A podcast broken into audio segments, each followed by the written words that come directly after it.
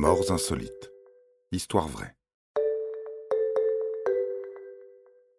Baiser fatal.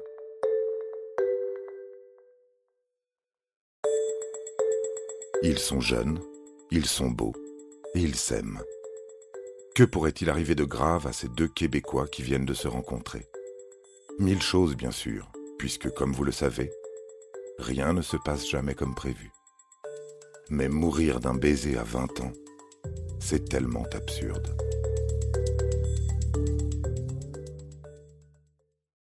Myriam Ducré-Lemay a 20 ans. Depuis quelques mois, elle est pleinement heureuse car elle a rencontré un jeune homme dont elle est très amoureuse.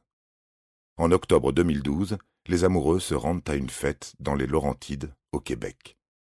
La soirée bien arrosée, ils décident de finir la nuit chez lui. Tout se passe d'abord très bien. Les jeunes gens font passionnément l'amour. Enfin épuisé, il se repose et l'appétit vient au jeune homme. Il se rend à la cuisine où il se fait une tartine au beurre de cacahuète.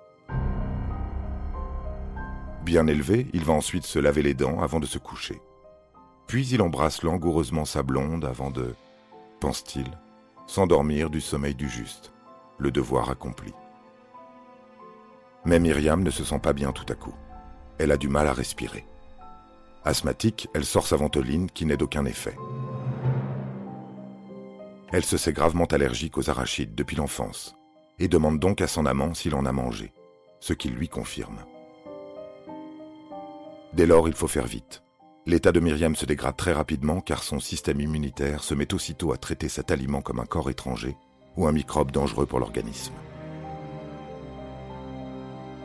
La jeune femme fait un choc anaphylactique et ni elle ni lui n'ont la possibilité de pratiquer une injection d'adrénaline.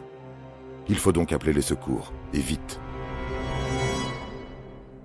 Le jeune homme compose le 911, mais quand les pompiers arrivent, huit minutes plus tard, il est déjà trop tard pour Myriam.